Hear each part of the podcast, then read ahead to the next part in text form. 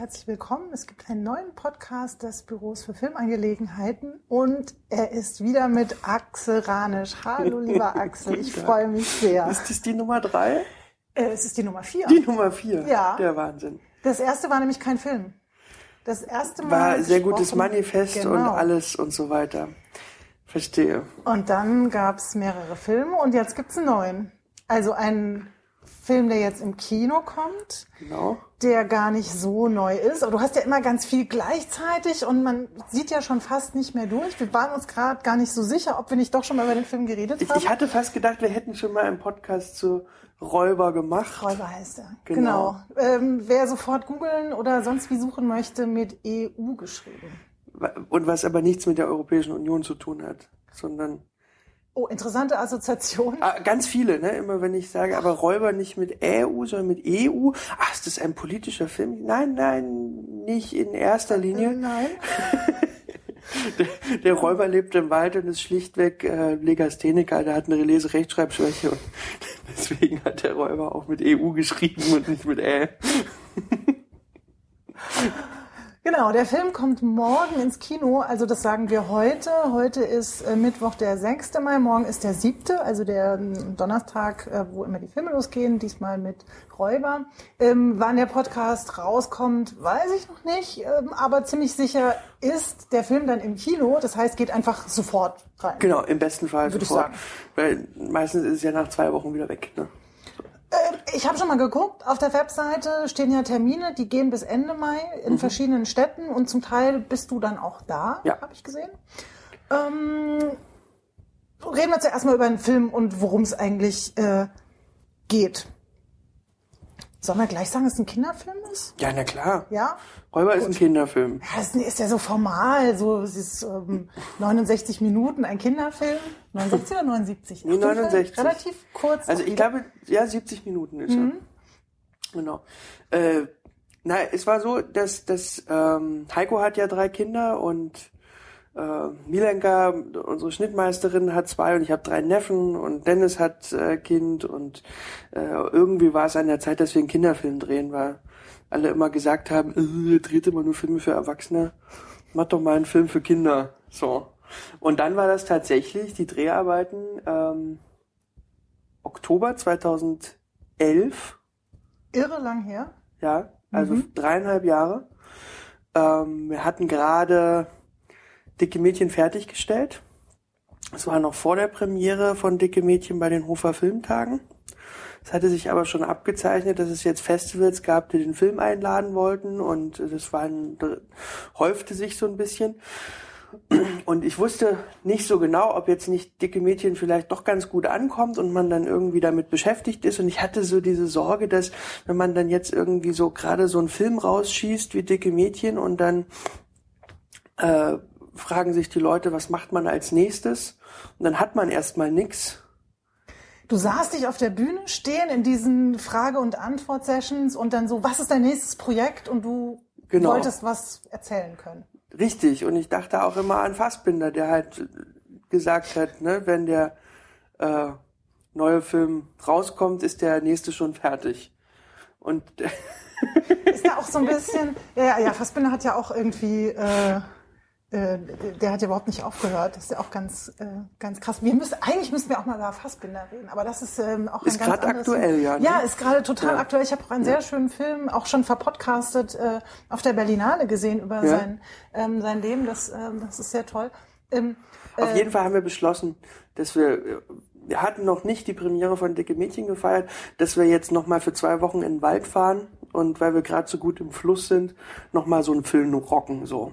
War so ein bisschen auch Sorge so? Was kommt dann? Oder kommt dann so ein Loch, wenn so einer fertig ist? Oder war es eher ja so nicht. Lust, gleich was Nee, es war ja? Lust, es war natürlich eine Riesenlust, gleich das nächste zu machen, weil das ist ja das, was ich die Jahre vorher ständig gemacht hatte, gerne ja mal jeden, jeden Monat einen Kurzfilm, ähm, war die Lust da, einfach wieder loszulegen. Und, und Dennis, äh, Dennis Pauls, unser Kameramann, war auch, glaube ich, ein bisschen traurig, dass er ja bei Dicke Mädchen nicht mitmachen durfte. da habe ich ja, Ja, ganz alleine ja die Kamera gemacht. gemacht. Genau. Und er wollte halt gerne, das, der war so ein bisschen treibende Kraft und hat gesagt, ich will jetzt auch. So, und dann haben wir haben seine Eltern, die haben in Müllrose, diesen wunderschönen Ort in Brandenburg. Der Ort ist wahrscheinlich wirklich ganz schön, er hat nur einen etwas äh, seltsamen Namen.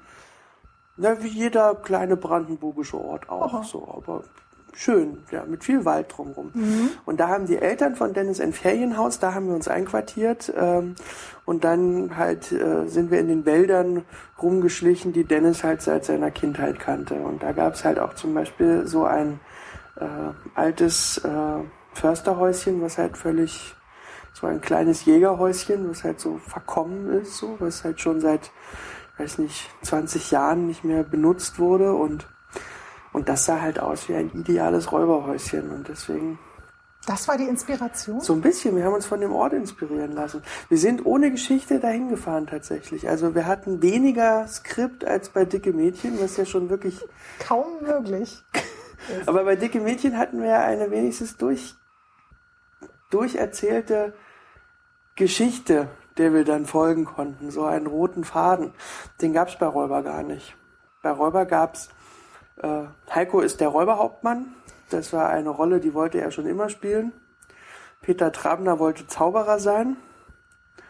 Und äh, Thaddeus wollte längst den Film mal mitmachen. So, und ich wollte auch mit Tadek. Und äh, deswegen war uns klar, Taddy ist unser, unser Junge, unsere Hauptfigur. Das ist dein Neffe, das mein dazu wissen. Ja. Und den hattet ihr schon eingepackt. Ihr seid also quasi schon so als Team dahin gefahren und habt gedacht, euch wird schon was einfallen? Genau, richtig. Und so sind wir mit diesen Figuren äh, dort in den Wald gefahren und haben dann am ersten Abend gleich zusammengesessen und überlegt, was machen wir denn jetzt?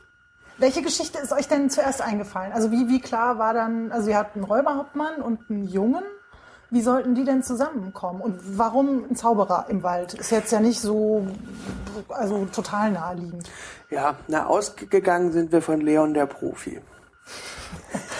Aha, ähm, dazu kurz, äh, da geht es um einen Profikiller, dem ein Mädchen naja, zuläuft, äh, deren äh, Familie ansonsten komplett ausgelöscht wird von anderen Killern und der, der Profikiller ja, kümmert sich um sie und bildet sie aus. Richtig.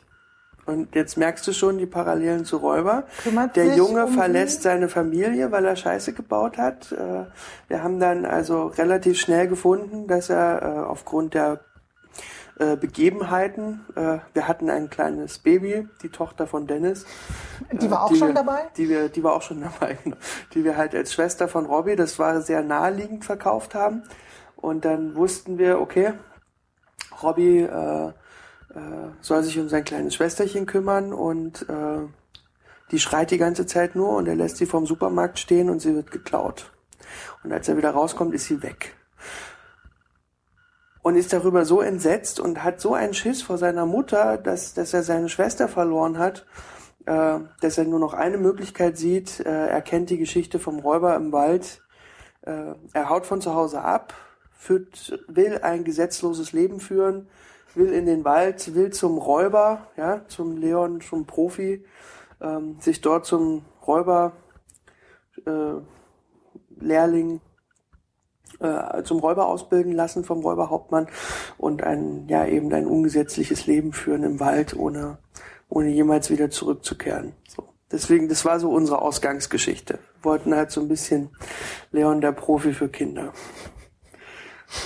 Ja, was? Inklusive Räuberschule. Und es sind ja auch viele Elemente daraus tatsächlich im Räuberfilm gelandet nachher. Ja, wenn man das weiß, sieht man das natürlich dann ganz anders an. Ja. Also für alle, die das jetzt hören, die äh, können da mal drauf achten. ähm, was Robby ja nicht weiß, ist, dass der Räuber gar keinen Bock hat auf Kinder. Das versagt ihm dann der Zauberer, dem er zwischendurch begegnet. Was Robby aber auch nicht weiß, ist, dass der Zauberer ja ein ganz gemeiner ist. Der ja, ja der tut halt erst ja. wahnsinnig nett so, aber... Er hat auch einen sehr lieben Hund oder einen lustigen Ja, einen Hund. ganz lustigen Hund, Pepino. Der war auch zufällig schon dabei bei eurer Der war tatsächlich zufällig in der Reisegruppe dabei. Ja. Das ist, das ist also äh, äh, Dennis Pauls wohnte damals in WG äh, mit Jasna Fritzi Bauer. Eine Schauspielerin? Eine ganz hinreißende, tolle Schauspielerin, ja. die dann aber irgendwann äh, nach Wien zog, weil sie an der Burg ein Engagement hatte, aber zu dem Zeitpunkt waren die noch in WG. Aber Jasna spielte irgendwo, nee, sie hatte Dreharbeiten. Bei Petzold, glaube ich. Und sie konnte äh, ihren Hund, Bente, nicht mitnehmen zu den Dreharbeiten. Und dann hat Dennis gesagt, ach egal, wir können auch noch einen Hund unterbringen, wir nehmen den wir mit. Nehmen alles. So. Und so sind wir halt mit dem ganzen Besteck inklusive Bente halt in den Wald gefahren. Und ja, dann hat sich super. und dann hat sich Bente als fantastischer Filmhund herausgestellt. Pepino! Pepino! Ach, da ist ja mein Pepino. Pepino. Pepino. Pepino, hier. Pepino. Er hört schon gar nicht mehr auf mich. Pepino, komm her. Hier. Gehört der Hund Ihnen? Das ist mein kleiner Pepino, ja. Du musst Robby sein, ne? Ja. Hallo? Woher wissen Sie denn, wer ich bin? Na, ich weiß so allerhand. Spielt ruhig weiter.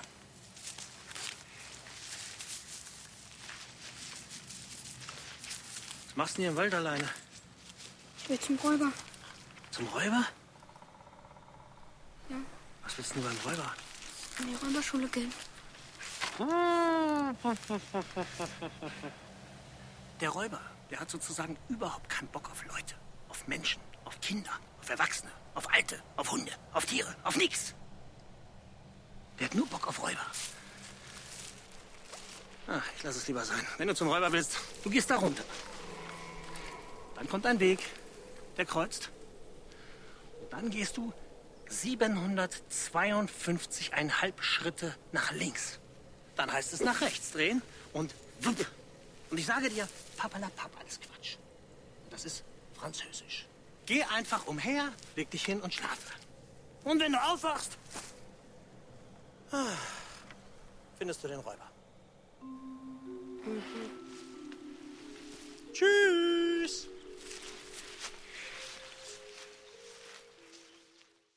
Ich versuche ja immer, wenn wir, wenn wir drehen, Dinge, Dinge zu schaffen, ähm, die nicht geplant sind oder, oder, oder die Flexibilität zu haben, auf etwas zu reagieren, was nicht geplant ist. Und da war dieser Hund eine, eine Sensation, weil der hat einfach gemacht, was er wollte. Aber mit so viel Spaß, Freude, Lebenslust, dass, äh, dass wirklich schöne Sachen entstanden sind. Oh ja. Also äh, tatsächlich, wenn man das sieht, denkt man so, naja, zumindest so ein Tiertrainer und so äh, ganz gezielt wurde da ein Hund gesucht und in irgendeiner Form trainiert, weil der macht, wenn er was soll, macht das mal nicht und dann macht er wieder Dinge, die man, die ein Hund jetzt nicht, also die nicht jeder Hund macht. Ne? So, also das ist schon, äh, das ist schon toll. Ja. Sehr schön. Naja, und so haben wir uns da lang gehangelt tatsächlich. Also von, von, wir haben uns auch mal in eine Sackgasse gehangelt. Ich weiß, wir hatten einen ganz frustrierenden Tag, wo wir den ganzen Tag Sachen gedreht haben, die wir nachher überhaupt nicht verwendet haben. Ah. Ich habe ja immer gleich geschnitten auch wieder, mhm. um, um so einen Fluss herzustellen und, und zu gucken. Und äh, ja, das war, das war wie Ferienlager. So. Wie lang ging das? Wie lange habt ihr gebraucht? Na, zwei Wochen haben wir dort mhm. verbracht. So würde sagen, zwölf Tage ungefähr. Es waren halt die ganzen Herbstferien durch. Und Heiko war mit seinen drei Kindern da und seiner Frau. Dennis war auch mit Frau und, und Töchterchen und Hund. Und dann hatten wir meinen Neffen und mich als, als, als dritte, dritte Familie vor Ort und, und so haben wir da zusammen gehaust, so. Klingt großartig. Habt ihr, wir haben äh, beim letzten Mal, glaube ich, erstmalig bei Ich fühle mich Disco über Familienaufstellung gesprochen. Mhm. Dass, ähm, dass du das vorher gemacht hast, mhm. um so Familienkonstellationen und Rollen äh, ähm, ja, rauszufinden, rauszuarbeiten mit den Schauspielern. Habt ihr das diesmal auch gemacht oder was ähnliches oder war das spontan? Nee, ich hatte mich ja dann für Ich fühle mich Disco schon ein bisschen weiterentwickelt. Also Räuber ist ja quasi von der Drehzeit her ein kleiner Rückschritt, weil mhm. wir das vorher gedreht haben. Da kannte ich das Modul, diese, diese, dieses, dieses Ding noch nicht, ja. Ich, also, das habe ich später erst dann das erste Mal erlebt. Äh, Familienaufstellung. Nee, wäre aber auch sicherlich schön gewesen.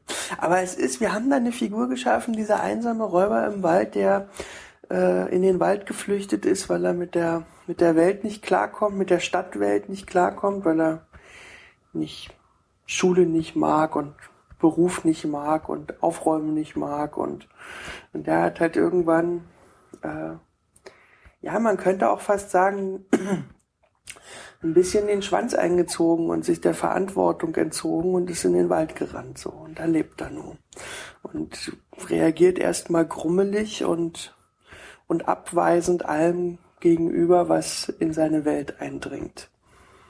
So. Was ja dann Robby ist. Genau, der da plötzlich diesem Fall dann Robby ist. auftaucht, den Weg eigentlich gar nicht so richtig findet, sondern eigentlich findet der Räuber ja ihn. Mhm. Und ähm, ja, aus bestimmten Gründen darf Robby dann aber bleiben. Da ist, ähm, ja, weil sich ja Robby per, per Vertrag dem Zauberer. Ja, mit dem Zauberer, das ist so eine Sache. Der Zauberer, äh, das ist eine tragische Figur auch. Ähm, der hatte irgendwie keine Kindheit. Zumindest behauptet er das. Und Auch ziemlich möchte, frühzeitig, ne? Das ist wirklich was, was ihn antreibt Ja, und ja, immer ja, sehr beschäftigt. Trifft ein Kind und fragt ihn aus und Genau. äh, ist da ganz Wie ist das so zu Hause und wie ist das so Kind sein und Kocht deine Mutter gut? genau, was macht die denn? Macht die Plätzchen zu Weihnachten? Liest sie dir da was vor? Singt die Lieder? Äh, all das so. Erzähl mal zu Hause, wie ist denn Kindheit so? Und äh, ja, und Robby findet seine Kindheit jetzt selber gar nicht so irre toll, ja. Aber deswegen kann der Zauberer wahrscheinlich auch so einen ganz furchtbaren Vertrag mit ihm eingehen, äh, wo er ihn überzeugt, dass Robby ähm, mit dem Zauberer äh, die Körper tauscht, damit der Zauberer wieder Kind sein kann. Dafür, sagt der Zauberer, bringt er die kleine Schwester von Robby wieder zurück, die ja abhanden gekommen ist am Anfang. Ja. Was ja eine große Sache ist, weil das ist halt, da ist Robby ja schon echt ausgeliefert und kann halt auch einfach selber nichts machen, kommt nicht weiter und damit ist er natürlich dann auch so, Genau. damit hat er ihn. So, und dann bleibt, nachdem er diesen Vertrag unterzeichnet hat, äh, offenbart der Zauberer sein wirkliches Gesicht und sagt, ha, du hast unterschrieben. Jetzt gehe ich zu dir nach Hause und pupse in dein Bettchen. Esse Rouladen und braune Soße und Mutti singt ein Schlaflied. Wo kommt das mit der braunen Soße her? Das ist irgendwie für, ähm, hat da einer von euch was mit äh, brauner Soße, die besonders lecker sein muss, die irgendwie so wichtig ist? Oder äh, habt ihr euch das so ausgedacht als Ist besonders braune Soße für quatschiges? dich nicht wichtig? Also ich würde es jetzt nicht äh, unter meine drei wichtigsten Gerichte zählen tatsächlich. also nicht mal aber unter die einem ersten schönen Braten 20. oder Rouladen braucht man doch braune Soße. Okay, ich sehe, woher es kommt. Also ich finde braune Soße sehr wichtig. Mhm. Dann, doch, also Festtagsessen ohne braune Soße. Also braune Soße ist halt so, so, ja, so Fam- Familiending. So an Festtagen kommt die ganze Familie und dann gibt es halt irgendeine Art von Braten und zu diesem Braten gehört eine braune Soße. Und so braune Soße ist ja, also die kann man ja fertig mixen, ja, aber die kann halt auch lang und und herrlich äh, mit dem Stück Fleisch im Topf äh, entstehen, ja, und dann gibt's da halt äh, wird da mit Gemüse so lange gekocht, dass es alles äh, zergeht so und dann geht es eine schöne Verbindung miteinander ein. Hat man am Ende eine schmackhafte braune Soße. Die kann nicht jede Mama. Ich sehe schon. Ein Meine kann die sehr gut, die braune Soße. Hatte jetzt fast die Vermutung. Verstehe. Äh, du hast ein ganz wichtiges Stichwort gesagt, so Familienfeier. Ja. Es gibt ja eine Rahmenhandlung. Ja, Es gibt eine Geschichte, nämlich einen Kindergeburtstag von Robby, ja, der total schief geht, zumindest ähm, ja doch irgendwie auch das objektiv. ist, das ist der Einstieg in Zuschauen den Film, genau, der ist auch hart. relativ hart. Also es ist wirklich eine, eine Familie, die sich komplett, also wir erleben in dieser Familie, es gibt die Mama und, ähm, und es gibt den Papa. Und der Robby ist offensichtlich gerade mit Papa unterwegs. Mama und Papa leben getrennt. Und es ist Robbys Geburtstag. Mama hat äh, eine Geburtstagsfeier vorbereitet und Robby ist mit seinem Vater abhanden gekommen. so. Und äh, kurze Zeit später kommen die rein und haben so Spielzeugpistolen und, und bringen halt diesen ganzen Geburtstag durcheinander. Und Genau, Papa also vorher hat ist wirklich, alle sitzen so auf dem, Genau. auf dem Sofa und warten und essen Genau, auch nicht, gucken richtig. auf das leckere Essen. Die So. Oma ist auch Oma äh, ist mit da, genau. Und, Und, dann äh, gibt's und dann kommen die Jungs und, machen voll Rambazamba. und machen voll Rambazamba, ohne Rücksicht auf die schön vorbereitete Geburtstagstafel. Und dann brüllen sich innerhalb kürzester Zeit alle Erwachsenen an und Robby steht eigentlich nur noch dazwischen und guckt sich um. Und möchte dann eigentlich nur noch ins Bett. So. Das ist ein harter Einstieg für einen Kinderfilm. Ich muss das den Kindern im Vorfeld auch immer sagen, dass sie da durch die ersten fünf, sechs Minuten müssen sie ein bisschen durch und danach wird es ein Märchenfilm.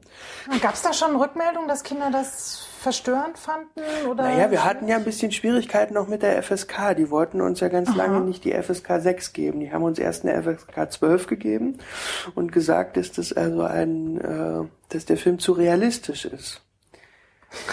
Das ist ja mal eine absurde Kritik. Mhm. Ne? Also dass die, dass die, ähm, dass man Re Realität und Fantasie, die verschiedenen, diese beiden Ebenen ähm, als Kind nicht gut auseinanderhalten kann in diesem Film und dass es dadurch ähm, die ganze Handlung einem zu sehr an die Nieren geht und einen verstören kann. So. Damit hätten sie unseren Kinostart natürlich ruiniert. Genau, man muss dazu sagen, die FSK, also die, die freiwillige Selbstkontrolle, ähm, die begutachten die Filme und die sind dann diejenigen, die eben ähm, festlegen, ob Kinder, ähm, ja, ab welchem Alter Kinder den Film sehen können. Also es gibt die Freigabe null, da darf dann äh, jedes Kind schon rein und ab sechs ist dann so ähm, eine, eine Altersbeschränkung, äh, damit die Allerkleinsten ähm, da nicht was sehen, was mh, deren Meinung nach mh, vielleicht ähm, verstörend, verstörend, ist. Genau. Ne? Und dann ist das Problem, dass es eine große Spanne gibt zwischen der FSK 6 und der FSK 12 und dazwischen gibt's halt nichts. Und das ist halt wirklich ein bisschen problematisch, weil ich kann mir selbst gut vorstellen, dass Kinder mit sechs Jahren für den Räuber vielleicht noch ein Hauch zu jung sind. Aber ich glaube, dass Kinder mit acht Jahren, das hat ja auch äh, äh, die Festivalgeschichte gezeigt, total abgehen können auf den Film. Ja, so und die finden ihn super. Aber äh, es gibt halt keine FSK 8. Es gibt nur FSK 6. Und da muss man dieses Gebrüll irgendwie äh, also überstehen.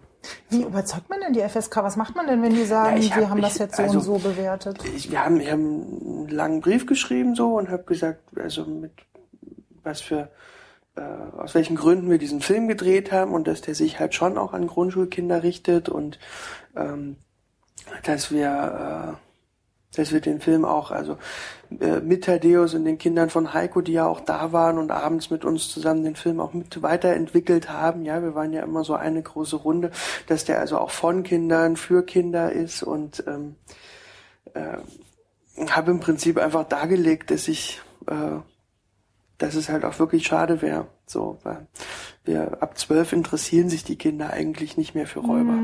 Also weißt du, das sind dann Teenies und dann wollen die halt ganz andere Sachen sehen. So, dann, dann wollen die halt eher Tribute von Panem sehen oder was weiß ich, ja. Aber, aber sicher nicht mehr Räuber. Und ähm, und, das, und habe hab sie dann gebeten, ob sie nicht auch nochmal überlegen wollen. Und die haben dann nochmal getagt und haben, haben das äh, überdacht und äh, haben uns dann die FSK 6 gegeben. Oh, wow. Freundlicherweise, ja. Sehr schön. Ja. ja. Aber was wir eigentlich erzählen wollten, ist diese Rahmenhandlung. Ne? Darauf wolltest Ja, du hinaus. genau. Äh, die ja wirklich ein, ein harter Schock am Anfang ist, weil dieser Geburtstag so unfassbar in die Hose geht und sich die Eltern so anbrüllen. Ähm, Im Endeffekt ist es dann so, dass äh, Robbie will nur noch ins Bett, alle Gäste gehen. Äh, Papa bleibt noch einen Moment da. Robbie wünscht sich zwar, dass er über Nacht bleibt, ähm, darf er aber nicht. Er darf aber noch eine gute Nachtgeschichte erzählen. Und dann wünscht sich Robbie die gute Nachtgeschichte von Robbie Räuber, der als der in den Wald gehen wollte, äh, um Räuber zu werden, zum, zum Räuberhauptmann. Und, äh, und das haben wir nicht gedreht, als wir in Müllrose im Wald waren in den ersten zwei Wochen. Wir haben im Wald haben wir diese ganze Märchengeschichte gedreht, alles was im in der in der gute Nachtgeschichte im Prinzip vorkommt. Und dann haben wir irgendwann im Schnitt gemerkt, na ja, so ein halbes Jahr später würde ich sagen, also für das wirkliche Verständnis, äh, dass du, dass du halt an der Hand genommen werden kann, damit du diese Märchenwelt auch als Märchenwelt verstehst, brauchen wir noch diese, brauchen wir noch eine Rahmenhandlung. Und da haben wir uns dann diesen Geburtstag ausgedacht. Und diesen Geburtstag haben wir dann an äh, zwei Tagen, ein halbes Jahr später nachgedreht. Ja. Okay, und das ist tatsächlich, ähm, ist ja sehr spannend und das ist auch was, was ich finde für erwachsene Zuschauer durchaus eine, eine Ebene ist, die Kinder so, glaube ich, nicht, nicht sehen, nicht betrachten, die aber echt eine Herausforderung ist, auch so an, an Einordnung. Ähm, es kommen ja die gleichen Figuren vor. Ja. Also der Vater von ähm, Robbie in ist echt. Dann, ist dann im Märchen der Räuberhauptmann? Der Räuberhauptmann, genau, der ja dann auch äh, im Märchen feststellt, dass er der Vater von Robbie ist. Ja. Das ist eigentlich. Naja, jetzt haben wir es verraten. Das ist. Äh, Entschuldigung. Ähm, und äh, in dem Moment, wo, ähm, wo aus der Rahmenhandlung äh, Handlung das Märchenbuch quasi aufgeschlagen wird, das Märchen losgeht und ähm, Zauberer und Räuberhauptmann zu sehen sind, ähm, sind ja alle Figuren dann klar und dann weiß man so, ah, okay, das sind jetzt die gleichen. Und dann fängt man ja so an, irgendwie so das äh, ging mir zumindest so, das dann einzuordnen. So wenn der Vater der Räuber ist, wie steht dann Robbie zu seinem Vater? Was erzählt das genau. über die Familie? Und das ist, und so das ist letztendlich, das ist letztendlich das, äh, was wir ja eigentlich ursprünglich erzählen wollten. So, also diese, diese, dieser, dieser Märchenfilm soll halt eine Parabel sein, ne, über über äh, einen diesen Räuber, einen Mann, der es halt in der Stadt nicht ausgehalten hat, der es halt vielleicht in der Beziehung nicht ausgehalten hat, der vielleicht ein Kind gezeugt hat und mit der Verantwortung nicht umgehen konnte und der halt weggerannt ist. Und da gibt es jetzt einen Jungen, der kommt in den Wald hinein und äh, will gar nicht seinen Vater finden, ja, aber es zieht ihn quasi dorthin und er findet seinen Vater und zwingt ihn am Ende zumindestens die Verantwortung zu übernehmen, eine, eine Stellung zu beziehen zu seiner Familie und zu seinem Sohn. Das war die Geschichte, die wir erzählen wollten. Und wir haben dann aber gemerkt, dass wir die eigentlich verdeutlichen müssen durch diese Rahmenhandlung, indem wir dann sagen, okay, und jetzt nehmen wir das quasi in ein echtes Leben. Und da gibt es zwei getrennte Eltern, die haben einen Sohn und die haben sich eine gute Nachtgeschichte ausgedacht, die sie beide erzählen um eigentlich ihrem Sohn verständlich zu machen, warum das nicht geklappt hat und warum sie ihn aber trotzdem lieben. So. Und so ist diese Märchengeschichte im Bett die Parabel für das, äh, für die wirkliche Beziehung. So. Und das hat dann sehr viel besser geklappt. Der Film hat aus mehreren Gründen jetzt so lange gelegen. Erstmal äh, war ein wichtiger Grund, dass nach dem Erfolg von Dicke Mädchen ähm, zwei Filmprojekte einen großen Schub nach vorne genommen haben. Einmal durfte ich Ich für mich Disco drehen, relativ in rascher Folge nach Dicke Mädchen.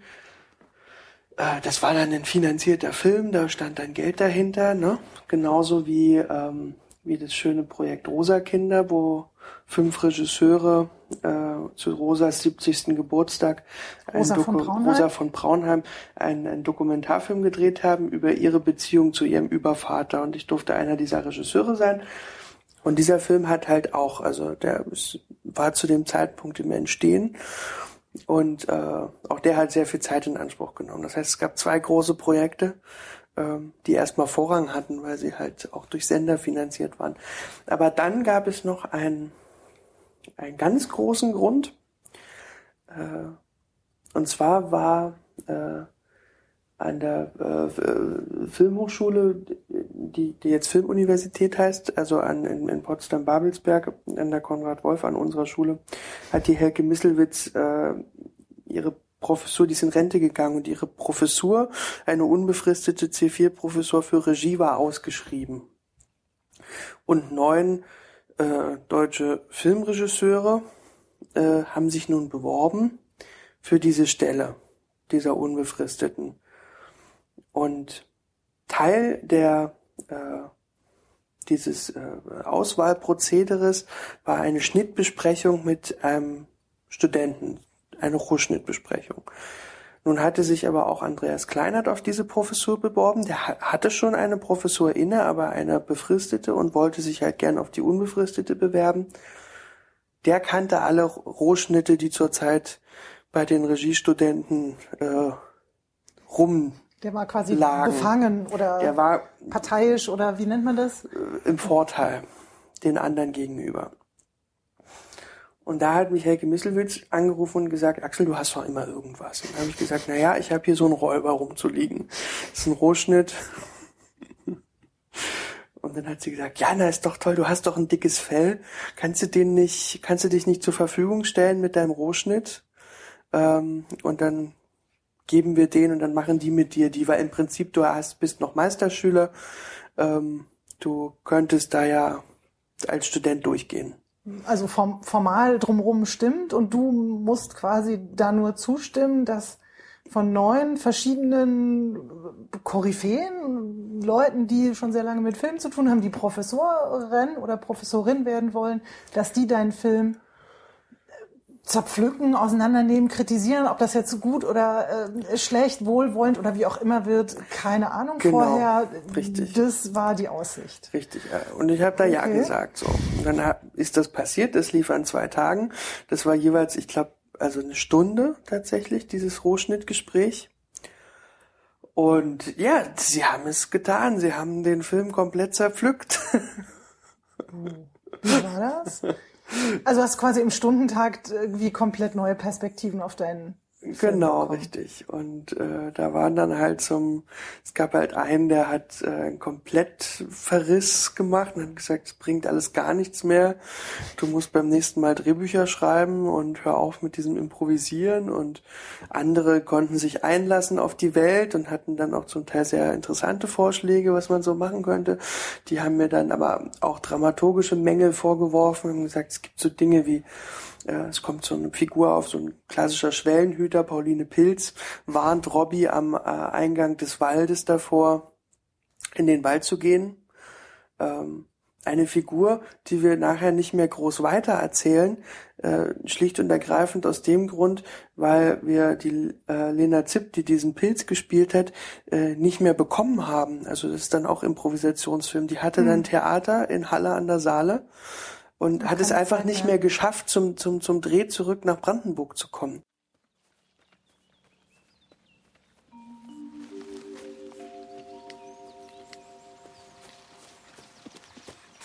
Hey, Keule! Ich habe keine Zeit. Hase, warte mal, wo willst denn du hin? Zum Wald. Zum Wald. In den Wald. Ja.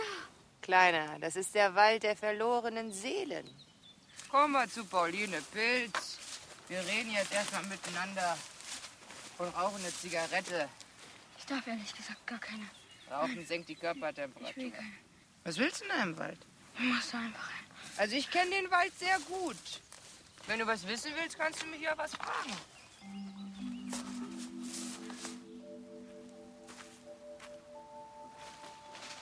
Kleiner, jeder, der hier in den Wald will, der muss mir was bezahlen.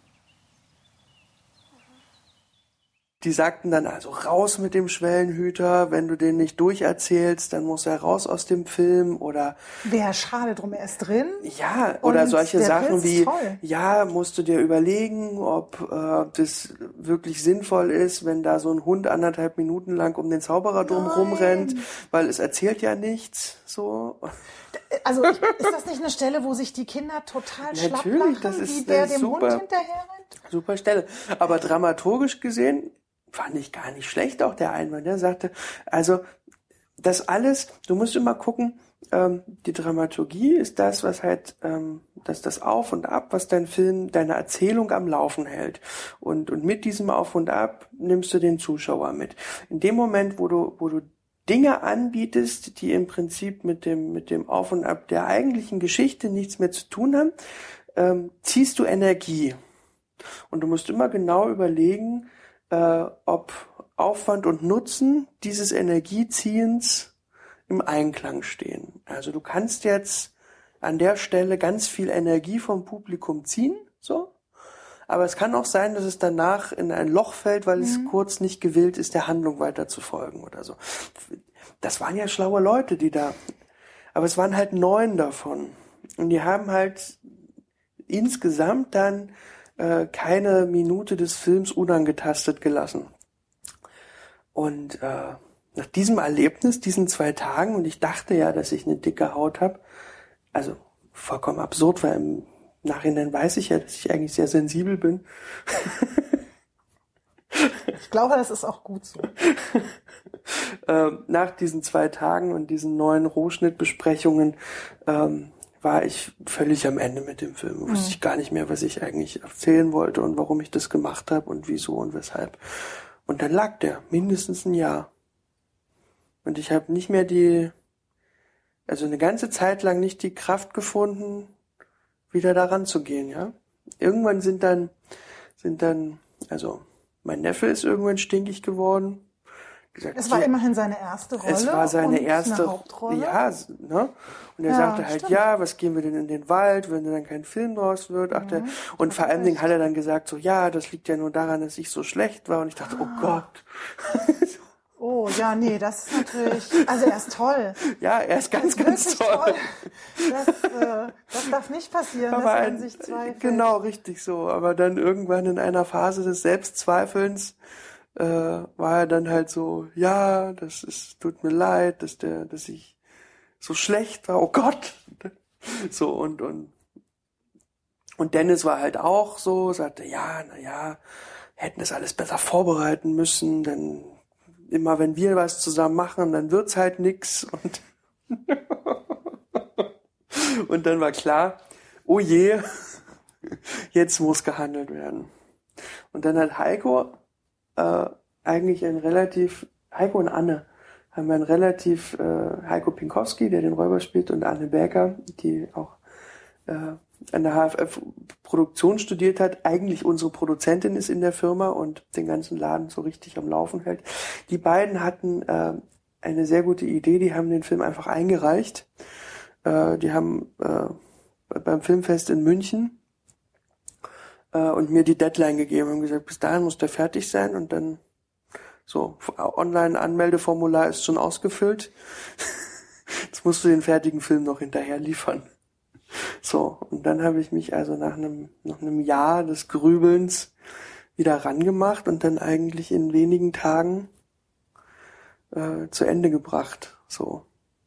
Und dann und, war dir auch alles so ganz, ganz klar? Ging das dann so Ganz ich habe dann einfach alles tatsächlich beiseite getan, was ich gehört hatte. So. Also es gibt diesen, diesen schönen Satz mit der Energie und der Dramaturgie, der mir wirklich im Kopf geblieben ist. Mhm. Den hat äh, Chan Togai gesagt, ähm, der leider nicht Professor geworden ist. Den fand ich wirklich ganz gut.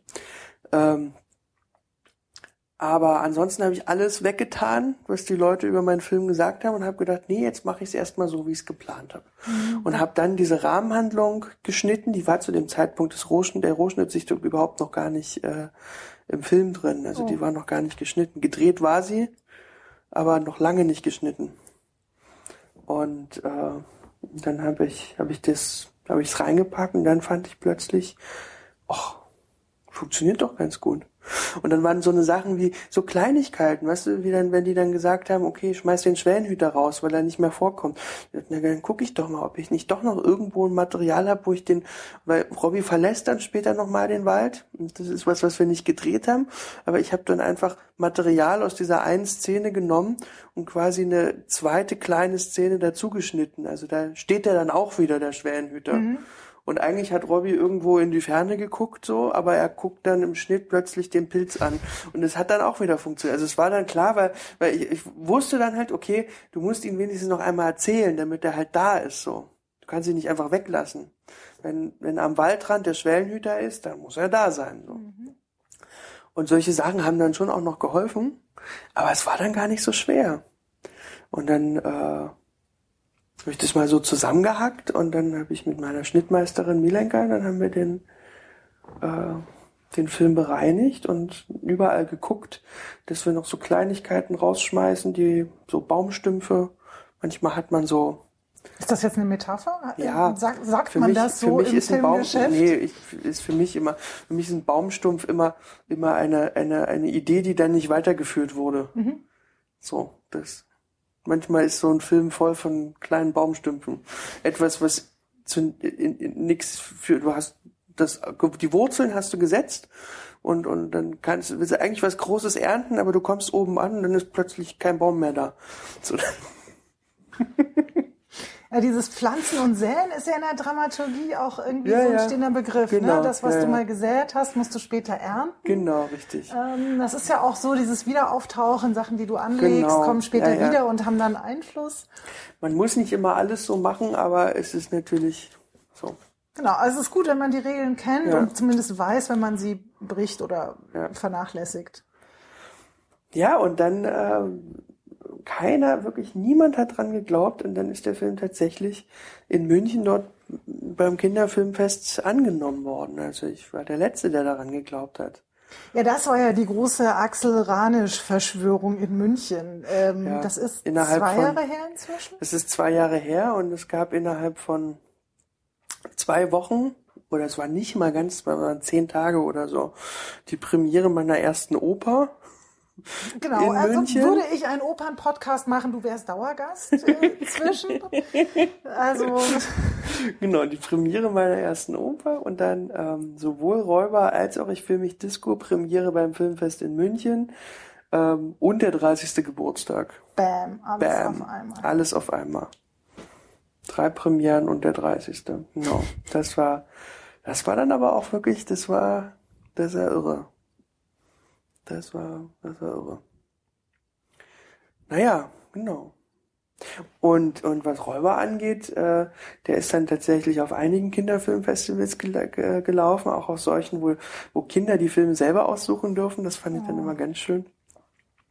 Und dann haben wir ja beim Kinofest in Lünen auch noch den, den Preis für den besten Kinderfilm gewonnen. Das waren dann irgendwie so 200 Kinder im Publikum und die haben sich dann eben irgendwie nicht für die großen, tollen Huckleberry Finn und Schornsteinfeger Produktionen entschieden, sondern für unseren kleinen Räuber. Boah. Ja.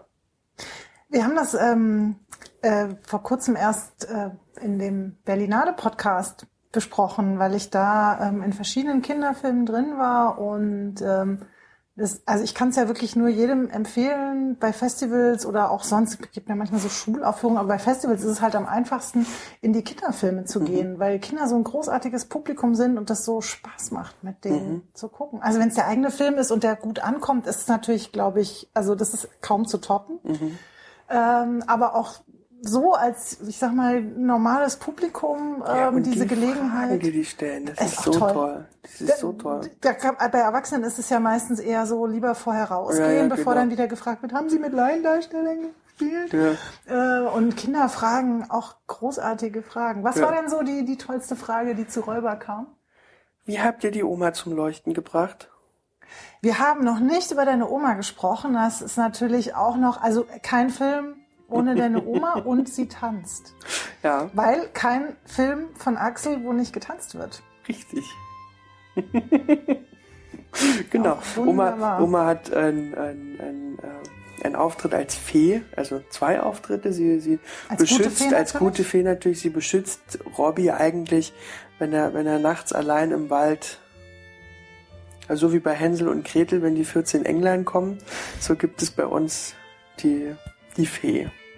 Und Ich, also ich habe den äh, jetzt nochmal ähm, geschaut und jetzt gar nicht mal auf der großen Leinwand, sondern so Okay. zum Sichten nochmal äh, zur Vorbereitung äh, auf dem äh, auf dem Bildschirm. Und tatsächlich hat das total gut funktioniert. Ich fand die Stimmung vorher, also zumindest vor dem ersten Mal, wo sie auftaucht, fand ich auch wirklich, naja, bedrohlich ist zu viel gesagt, aber schon unangenehm. Also ich hatte schon Mhm. mit Robbie Angst, der ist im Wald, der ist alleine, ich weiß noch nicht, was passiert. Er wurde vom Zauberer irgendwie komisch verarscht. Man hat ja von Anfang an kein gutes Gefühl zum Zauberer. Ne? Ja, ja, Ja. genau. Und, Und er hat eben noch keine Heimat gefunden, so Genau. im Film. Es gibt noch keinen Wohlfühlort oder so, keine Person, die, die ihm Geborgenheit gibt. Und dann, ähm, er kriegt es zwar selber nicht mit, weil er ja schläft, aber ähm, die gute Fee ist einfach da und deckt Mhm. ihn zu. Und ähm, ich glaube, da ist auch Wind. Also man sieht auch, es Mhm. ist wohl kalt, so. Er liegt da so und äh, die Haare flattern so ein bisschen und dann kriegt er so ein, äh, so ein, so ein Flocati oder so ein, so ein So- Schafs, so ein äh, Schafspelz, Pelz. genau. genau. Und das ist, äh, das ist wirklich toll, weil, weil dann, ähm, also auch so, Und ich die, als Zuschauerin und, und, so. Und die Fee hat was Weißes an, ja. Es Mhm. ist so eine, eine freundliche alte Dame, die da so ein bisschen äh, sie läuft auch so ein bisschen so, als hätte sie ganz leicht einen Tee.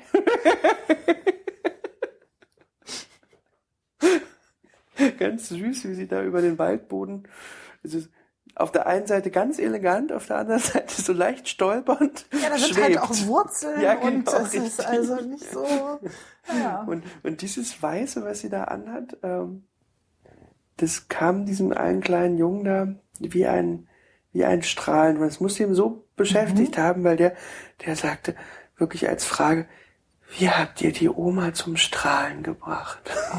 Das fand ich eine so schöne Frage. Ja, ja, irgendwie ist auch das Licht anders, ne? weil es ja Mhm. dann Nacht ist oder wie Nacht aussehen soll, ist es so, so bläulich und da wirkt sie dann auch Mhm. äh, ganz anders. Sehr schön.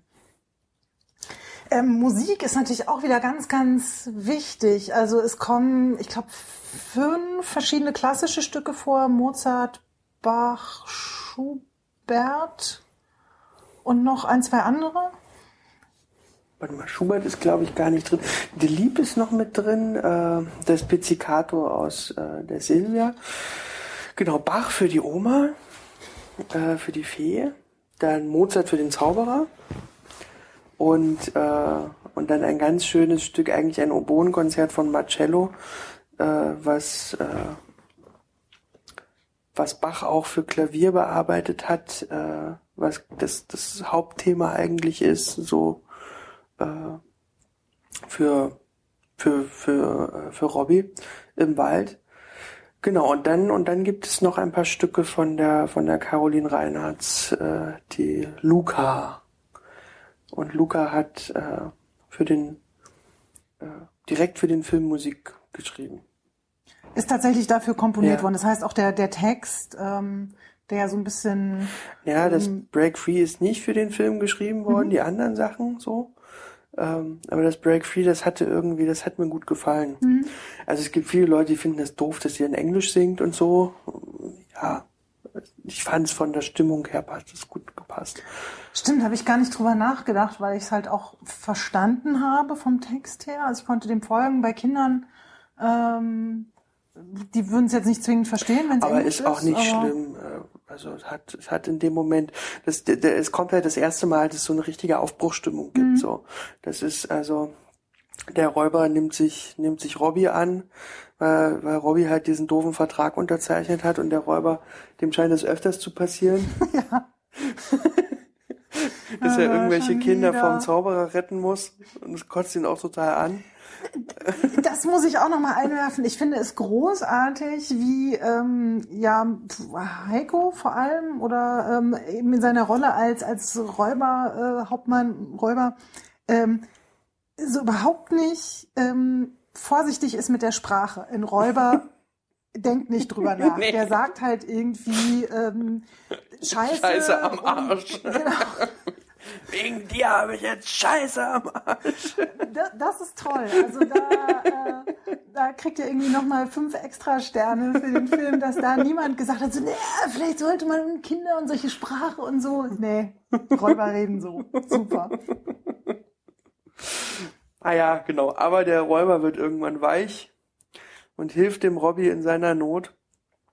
Und dann muss halt Robby auch wirklich erstmal in die Räuberschule. Ganz viel bei Leon, dem Profi.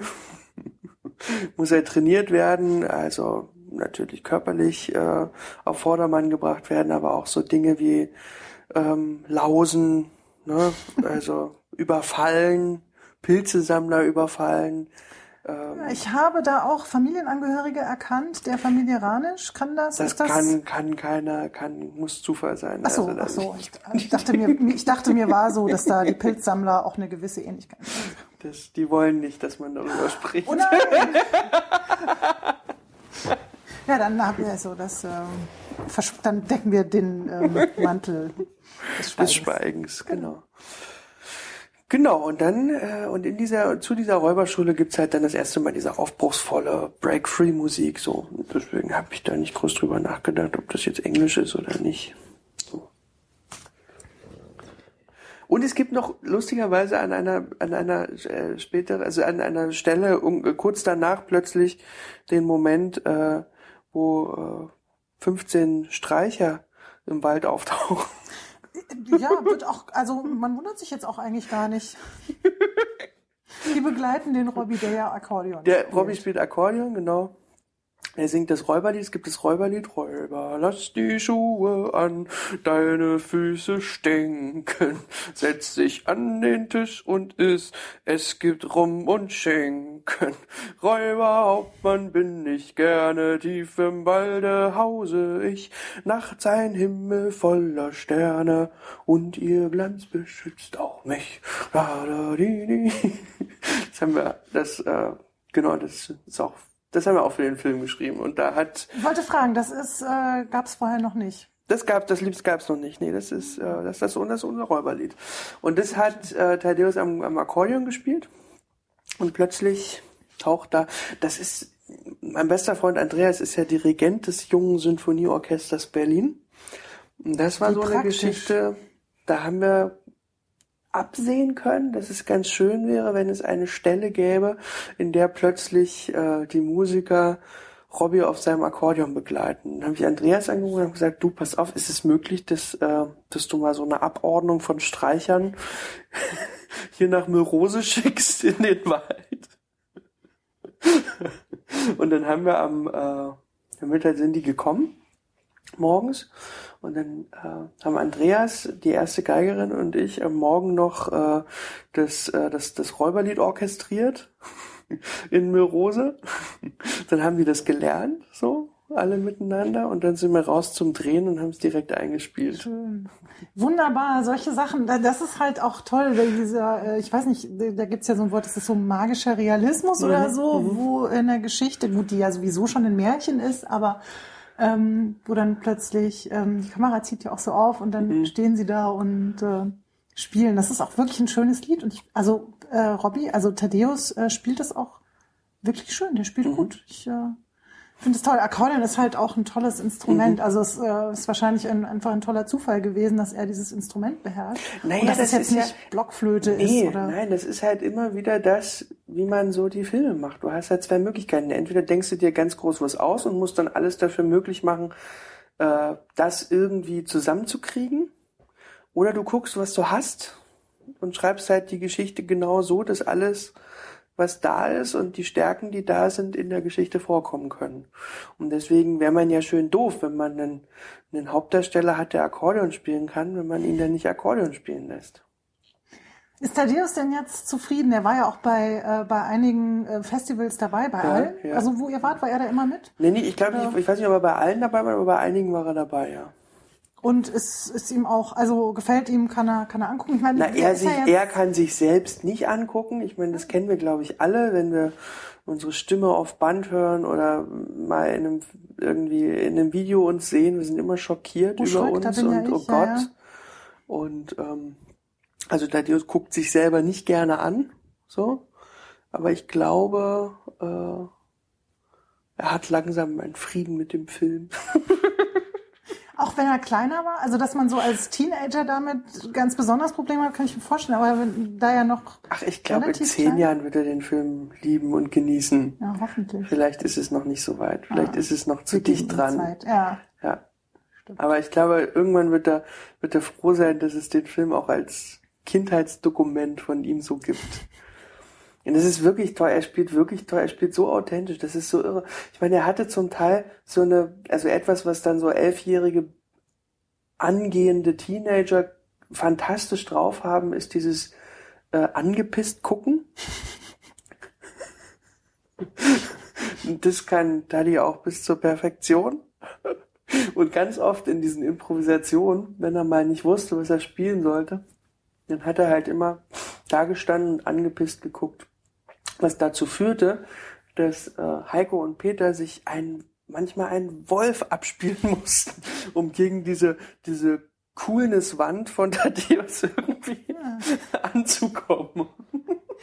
Ich meine, es passt natürlich äh, in den Momenten, wo der Räuber dem Robby ähm, halt diese Räubersachen beibringt, die dem jetzt ja nicht in die Wiege gelegt sind. Also Ja. Robby ist zwar trickreich, der trickst ja auch den, ähm, den Pilz am Anfang aus. Ja. Da gibt's ja auch so eine äh, Szene, wo, äh, weil es ja eben der äh, na, der, der Tor Schwellenhüter. Schwellenhüter ist, Folter. Äh, der Schwellenhüter ist, der ihn eben nicht durchlassen will und Robbie will da aber doch durch und das klappt dann auch am Schluss. Also er ist ja sehr trickreich, aber mit solchen körperlichen Sachen ist er halt nicht so. Also so irgendwie rumbrüllen und Ja. das Messer ziehen und Leute irgendwie mit Messer vor der Nase rumfuchteln, das ist halt nicht so seins und da ist Aber natürlich ist diese so etwas schön. phlegmatische ist- Art ja, ja, ganz das, schön. Ne? Das ist so schön zu erleben, wie der auftaucht, ja. Und das ist halt wirklich dann auch eine Parallele wieder. Also so wie, wie Thaddeus erstmal in diesen Film hineingestolpert ist und ich glaube mit sehr viel Respekt auch vor Peter und Heiko. Mhm. schafft dann der Räuber das äh, Robbie aufzuknacksen und gleichzeitig Heiko schafft Thaddeus aufzuknacksen. Und das ist halt sowas, das, das ist halt unglaublich schön anzusehen. Einmal rumrennen und schreien. Los, komm. Hallo. Rumrennen und schreien. Mit die Energie mal rauskommt. Was hast du jetzt nicht verstanden an dem Satz rumrennen und schreien?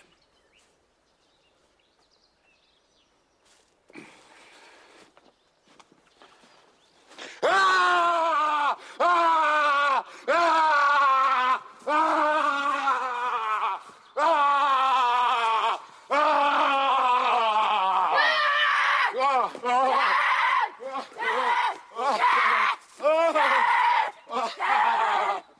Ja, das macht Spaß. Das ist Räuber sein. Jawohl. So. Gürtel, sau wichtig. Schön eng. Und ha! Ha, Oh, ha, ha. ha, ha. Ha. Ja, wird doch langsam. Los, nochmal zusammen. Ha! Ja, also ähm, muss man wirklich sagen, wir haben jetzt äh, Thaddeus äh, gelobt und ähm, ich finde auch äh, Heiko, du sagtest ja, war einfach klar, der spielt einen Räuberhauptmann, ist ja auch äußerlich, ist ja schon er ist irgendwie einfach so. ein, äußerlich ein Räuberhauptmann. Er ist das. Vom Gemüt ist es auch. Und ich glaube, er wollte das schon sehr lange mal einen Räuber spielen. Er wird auch so großartig eingeführt, diese Szene, wo man ihn erstmal so brüllen hört und dann fängt der Holz so, ganz toll. Ähm, und ich finde aber auch, äh, dass äh, Peti, also Peter Trabner, ähm, den Zauberer äh, total toll liebt, also wie er da so durch den Wald stolziert. Auch das Kostüm ist so großartig, wie er da irgendwie auftaucht.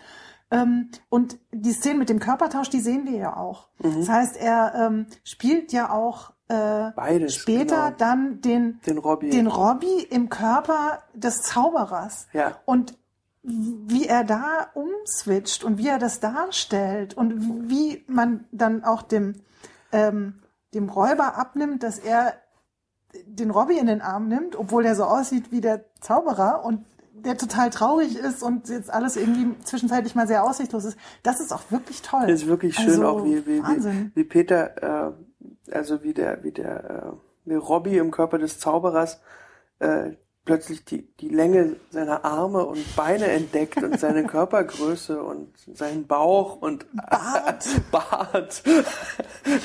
Ja. Da gibt's ist ja ein Bild, was ich wahnsinnig liebe, wo er so halt, vorher haben wir oft gesehen, dass, dass, dass Robbie in seiner Verzweiflung gerne mit irgendwelchen Holzstöckern gegen die Bäume knallt und dann als in, im, im Körper des Zauberers hat er halt plötzlich so einen Riesenstock, mit dem er halt gegen so einen ganzen Baum haut. Das ist ein ganz schönes Bild. Also Das hat, hat Peter ganz toll gespielt. Das mochte ich auch wirklich sehr gern. So, wir haben jetzt zwar schon Teile des Films nacherzählt und nachgespielt, aber das nimmt nichts vorweg oder erzählt nichts. Man muss sich das angucken. Nee, ich glaube, es war jetzt auch relativ, also so durcheinander so ein bisschen. Man, Genau. man, man kann sich das jetzt. Kann sich das eigentlich auch gar nicht vorstellen Nee, und hat jetzt Hintergrundwissen nee, genau, gesammelt. richtig. Das ist auch irgendwie ganz schön. Wie gesagt, Leon der Profi und so. ähm, ach so, aber äh, was mir zu Leon äh, noch einfällt, da, da, geht es ja um Mädchen, die, Ja. die sich da äh, mit dem, ähm, mit dem äh, Leon, also mit dem, mit dem Profikiller äh, zusammentut. Ähm, Gut, ein Mädchen gibt's jetzt außer der, der kleinen Schwester äh, im Film gar nicht. Und ansonsten so Frauenrollen, auch die Rolle der Mutter sind jetzt auch so ein bisschen Also die hat nicht so richtig viel zu tun und das, was sie tut, ist auch, also sie ist nicht so ähm, nicht so facettenreich. Also sie ist schon die, die eher schlechte Laune hat, irgendwie darauf besteht, dass die Abmachungen eingehalten werden und ähm, ja, das war es dann auch schon. Eigentlich ein bisschen, bisschen schade. Ah, ich es weiß. kommen nicht so, nicht Wir so haben- Frauen vor, die ansonsten spannend oder Ja, wir haben das, sind. wir haben das äh, äh, später versucht in unserem, wir haben ein Theaterstück geschrieben, ausgehend von von unserem Film. Jetzt Also kommen wir, haben doch es- noch genau zu dem Wir haben es drumherum. ada adaptiert für Aha. die Bühne, Mhm. so. Und äh, da haben Heiko und ich, äh, wir haben quasi die Oma aus dem aus der Handlung rausgenommen, so und haben die Mutterfigur sehr viel stärker und interessanter gemacht, genauso wie die Pauline Pilz Figur, so die dann halt, also es sind halt zwei richtig tolle Frauenfiguren geworden, die halt jetzt auch äh, richtig was zu spielen haben, so. Oh, das freut Also, mich sehr. Ja, weil uns das genauso ging, dass, dass wir, äh, dass wir in all der Improvisationswut tatsächlich so einen Jungsfilm gedreht haben, in dem es sehr stark um die Perspektiven der von Vater und Sohn geht oder von Onkel. Ja, nee, hast du recht. Äh, ist, die Frauen kommen zu kurz. Im Theaterstück aber nicht mehr. Sehr gut. Ich habe jetzt tatsächlich den, den Pilz äh, gar nicht so als äh, Frau wahrgenommen. Äh, der Pilz ist super, ähm, Ja. ist jetzt nicht so eine typische Frauenrolle, aber ähm, Ja, aber er ist eine schöne Figur im Theaterstück. ja. Also gibt es tatsächlich auch eine viel engere Verbindung zwischen Pilz und Räuberhauptmann, weil die beiden sind sich vertraut. Aha. Also, die- es gibt ein Theaterstück. Es gibt ist ein auch Schon, Theaterstück. also wann, wo, wie? Also ähm, wann, wo, wie wird sich tatsächlich noch herausstellen. Es ist, äh, ich glaube mal, dass es in der äh, nächsten Spielzeit oder ist es spätestens in der übernächsten Spielzeit im Atze Musiktheater Ah, vorkommen wird. das ist also auch in Berlin im Wedding. Genau. Die haben das Stück ganz doll lieb. So, unser Theaterstück. Ähm, ja, wir hatten das Glück, dass das Theaterstück tatsächlich direkt äh, ähm, äh, vom Rowold Verlag äh, genommen, angenommen wurde und die vertreten das halt und verbreiten es jetzt und die sagen uns halt sofort Bescheid, wenn, wenn sie wissen, welches Theater jetzt die Premiere kriegt, da wird Mhm. noch drum gefeilscht.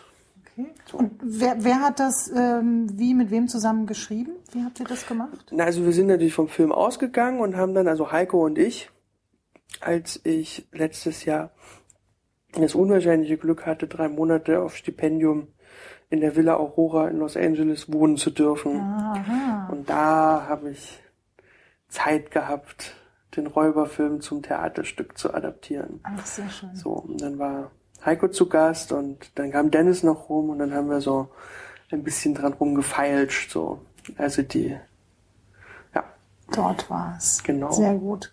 Und Und es wird ein Dinge Kinderbuch geben, ja, drei. es wird ein Kinderbuch geben. Ähm, auch wenn es wahrscheinlich nicht mehr eins zu eins die Geschichte des Films ist, sondern es wird eine ganz eigene äh, äh, Geschichte werden, die sich tatsächlich um diese Figur von dem Räuber, der halt geflüchtet ist und im Wald Mhm. lebt, sehr, sehr stark darum dreht. Und der tolle, großartige Kinderbuchautor Finn Ole Heinrich, der unlängst den äh, was gibt es da immer für Preise? Es gibt so einen großen deutschen Kinderbuchpreis gewonnen hat für seine Romantrilogie Maulina Schmidt. Ich recherchiere das und der das sitzt dran, genau. Der Mhm. sitzt dran. Hat jetzt, glaube ich, schon fünf Fassungen geschrieben, hat mir neulich gesagt, er schreibt jetzt gerade wieder eine sechste Fassung, weil er doch nochmal ganz alles anders machen muss. Aber es gibt wohl schon über 400 Seiten und es wird, Oh, wow. äh, ja, die er dann noch einkürzt, so. man, man schreibt wahrscheinlich offensichtlich erstmal mehr und dann ich, ich freue mich wahnsinnig drauf. Also Finn ist ein toller, toller Schriftsteller und dass der dann ein Buch draus macht. Und das Das kann aber ein bisschen, das kann wahrscheinlich noch ein bisschen dauern. Ja, es wird ein Kinderroman, Also, denke ich mal. Genau, und gibt's auch Illustrationen? Also ist Ja, es ja, vorgesehen? ja, ja, ja, ja. Also auch Ja. was zum Gucken, was Richtig. Visuelles und Nee, also die wollen wieder zusammenarbeiten. Er hat eine ganz tolle isländische Illustratorin, die Ran Fliegenrand. die macht tolle, tolle Illustrationen. Und die, äh, Die wird es auf jeden Fall auch machen. Mal, Ich muss dir direkt zeigen, heute ist angekommen. Das ist jetzt gemein, du kannst jetzt gucken, wie du das findest. Äh, aber die lieben Hörer werden es nur, guck mal, ist jetzt gerade frisch angekommen. Auf der einen Seite sieht es so aus, ja. Das ist das Und auf Räuberbild. der das wir anderen Seite sieht es dann so aus. Oh, Da gibt es dann ein kleines Spiel? ein Brettspiel. Oh, also ich kann Details nicht erkennen, äh, welche Stationen hier wie. Aber man kann im Prinzip alle Stationen des Filmes nachspielen und äh, man kann äh, anders als im Film äh, unterschiedliche Wege gehen, die Robbie nicht gegangen ist. Ah, ah, okay, man muss sich entscheiden und dann kann man äh, abbiegen Genau, richtig. und so. Dann gibt Der- es verschiedene Enden. Also Der gibt Zauberer das Ende, du bist wieder zu Hause, deine Schwester ist wieder da, aber du bist leider ein Hund. Okay, ich hatte ja nur der Zauberer verwandelt. Ach, verwandelt dich in Ja, einen genau, Hund, nicht sich. richtig. Alles klar. Und hier Da kann man der nochmal alle Räuber will dich Möglichkeiten. wegjagen. Ja, das passiert ja auch öfter. Ja, im Film Hm. entschließt sich ja der Räuber am Ende äh, tatsächlich den Wald zu verlassen. So.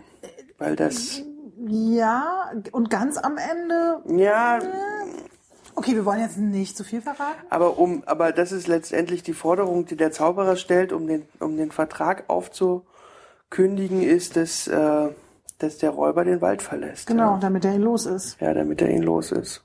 Fieser Zauberer. Ja, echt fieser Zauberer. Eins seiner Meerschweinchen heißt Petra. Ja. Aber das nur am Rande. Ich, äh, also auch Meerschweinchen kommen vor. Alles, alles verzauberte Kinder. Ganz sicher. Ja, und äh, Schweine gibt's auch, aber das waren vorher Hunde oder Ja, ja. so. Äh, Der Zauberer kann alles, Mhm. alles in alles. Nur gegen Juckpulver ist er machtlos. Toll. Es ist also Wahnsinn. So viel äh, da drin und äh, Aussicht auf Meer. Also Theaterstück, Buch, wunderbar. Das ist, ähm, das ist alles sehr schön gelungen, würde ich sagen. Auch wenn jetzt ähm, das ja noch aussteht, das Theaterstück. Aber es klingt auch so, als würde, würde sich das nicht so ähm, überschneiden, dass man jetzt irgendwie das Theaterstück nicht sehen will, weil man den Film gesehen hat, sondern es ist immer ein anderer Nee, es Schwerpunkt halt oder eine immer, andere Perspektive. genau, gibt. richtig, ist auch immer alles ein bisschen anders, genau. Und ich meine, der Film ist der Film und äh, es gibt einfach Dinge in dem Film, die wird es im Theaterstück nicht geben. Und Ja. dafür gibt es dann andere Sachen im Theaterstück, auf die wir einen größeren Fokus gelegt haben. Genau. Sehr toll. Wunderbar. Ich ähm, freue mich jetzt, dass der Film im Kino ist. Wünsche ganz, ganz, ganz viele kleine und große begeisterte Zuschauerinnen und Zuschauer. Und ähm, Wir sind ja. das erste Mal in den Kinos der York-Gruppe. Ich bin ja ein bisschen stolz. Ne? aha. Ja, also das hat ja vorher immer nicht so geklappt. Ach, Mit dem Herrn Kloster und, und meinen Filmen. aha. Ich weiß nicht, was ihn jetzt dazu ge- bewogen hat. In welchem, in welchem Kino ähm, läuft er jetzt oder gleich in mehreren? In mehreren, ja. Mhm. ja. Also Oh, schön. York, Kant, Filmtheater in Friedrichshain. Hm. So, ich glaube, wir haben in Berlin haben wir sogar sieben Kinos ab morgen. Wow. Und dann in 13 anderen Städten. Ja, und vielleicht kommen ja noch ein paar dazu. Ja. Ich drücke die Daumen. Ähm, du bist als nächstes, wir müssen schon auch noch mal so ein klein bisschen sagen, äh, was jetzt Ausblick Na, ist. Oper, du, Kinderoper. Du ja, genau. Aktuell ist am 5. Juni ist äh, Premiere Kinderoper äh, an der Bayerischen Staatsoper Pinocchio. Mit es sind insgesamt 120 Chorkinder. Es sind immer 80 tut also 80 80 Chorkinder sind auf der Bühne. Es gibt immer noch 15 Solisten, die auch aus dem Kinderchor. ist ein wahnsinniges Gewusel. Und du hast das im Griff und schickst die dann äh, über die Bühne und es passieren Dinge Ja, und wir es haben jetzt in den ersten zweieinhalb Wochen Proben äh, das ganze Stück einmal durchgestellt mit, mit eben diesen 120 Chorkindern. Äh, wir hatten Gott sei Dank es einen ganz tollen Chorleiter, äh, der ist Delario Fagone, der hat seine Kinder wahnsinnig gut im Griff. Es gibt eine irre Choreografin, die ganz doll hilft, das Gewusel äh, zu ordnen. Ähm, es gibt die Lea, meine Regieassistentin, und es gibt halt noch vier pädagogische oder vier, vier Betreuer, zwei pädagogische und zwei musikalische. Das heißt, wir waren zu acht und hatten dann diese, um dann diese Kinder so ein bisschen in den Griff zu kriegen. Aber es sind halt auch die Chorkinder der Bayerischen Staatsoper wahnsinnig gut erzogen. Ne? Also die, die hören auf, also die sind militärisch Die muss man eher manchmal noch ein bisschen auflockern. So, der Stil. Ja. Aber das wird, aber das wird toll. Ja, das wird, das wird ein, ein großes Gewusel, aber ein großer Spaß. Und das am 5. Juni Premiere. Jetzt vorher, für, für alle die, die nochmal äh, den Podcast von Ich fühle mich Disco hören wollen, am 22. Mai ist TV-Premiere von Ich fühle mich Disco. Sehr schön. Und zwar auf Arte. Auf Arte. Ja, das ist ein Freitag, der 22. Mai. Und jetzt überhaupt gar nicht irgendeine doofe, beschissene Uhrzeit, sondern 20.15 Uhr. Oh, Primetime. Primetime, ich fühle mich Disco, Freitagabend, Film, Film. Uh. Yeah. Nein, das hat mich riesig gefreut. Das ist toll. Und dann äh, Alki Alki, der neue, ist fertig. Der nächste Film ist fertig und in welchem Stadium gemacht für von, also auch wieder ein äh, kleines Fernsehspiel? Ist ein kleines Fernsehspiel, genau. Ungefähr ähnliche Rahmenbedingungen wie bei Ich fühle mich Disco. Diesmal aber ein sehr guter Film. Also Also zur Erinnerung, die Produktionsfirma von Axel ähm, und drei anderen heißt Sehr gute Filme. Nein, ich fühle mich Disco haben wir ja sehr schön mit den Cordes-Schwestern zusammen gemacht und äh, da wird es auch wieder weitere Produktionen geben, aber wir wollten jetzt halt mal mit unserer Firma auch einen, äh, einen Film stemmen, wo es Fördergelder gibt. So. Also das mit dem großen Budget. Das mit dem so dem großen fünf Budget. bis siebenstellig. Nee, Moment, wie viel hat man da? Ja, se sechsstellig, genau. Also Genau. so eine Ein paar halbe Million. hunderttausend. Oh. Wa- Was dann im Vergleich zu allem, was vorher war, natürlich auch unwahrscheinlich viel ist. Oh ja. Aber wir haben es gestemmt äh, und es war auch gar nicht so kompliziert tatsächlich. Es hat sehr viel Spaß gemacht. Und ähm, der Film ist äh, äh, fix so fertig, so. Der äh, wird im Sommer dann, äh, ja so Ende nächsten Monats auf einem äh, äh, größeren deutschen Filmfestival in Süddeutschland Premiere haben. Ah, ah ja, ach so, so. Mhm, ähm, Das ähm, freut mich sehr. Ähm, wir warten dann mal ab, welches es denn so sein welches könnte. das so sein Das könnte. ist ja- Es, dieses Festival gibt ja dann irgendwann eine Pressekonferenz, wo sie das ja dann sagen. So. Ja, genau. Ähm, und äh, dann wollen wir im Oktober Kinostart machen von Alki Alki. Also kurz für, für alle, die es wissen wollen, es wird eine Tragikomödie zum Thema Alkoholismus. Es ist ein Buddy-Movie, eigentlich so die Geschichte eines Mannes, der sich zwischen seinem besten Freund, mit dem er immer sehr viel saufen geht, und seiner Familie und seinem Beruf eigentlich entscheiden muss. Also es ging über Jahrzehnte lang, äh, war das miteinander vereinbar, aber inzwischen ist er in einem Alter und ähm, die Sauftouren in an einem Stadium angekommen, dass man sagen muss, jetzt musst du dich entscheiden, Junge. So. Und wir haben versucht, es so lustig wie möglich zu machen, aber es ist natürlich auch ein hartes Thema. Ja, ich, ähm, ich hatte ja die Ehre und das Vergnügen, ähm, Einen Rohschnitt was zu sehen. und äh, es ist äh, sehr lustig und also komisch und auch tragisch und ähm, ich freue mich sehr und bin sehr gespannt. Darüber reden finde, wir dann im Oktober vielleicht. Darüber ne? reden, also was heißt vielleicht? Also auf jeden Fall unbedingt und äh, keine Ausreden. Gut. Und ähm, ja, bis dahin äh, viel Erfolg, äh, tolle Festivals, ich sag mal im Plural.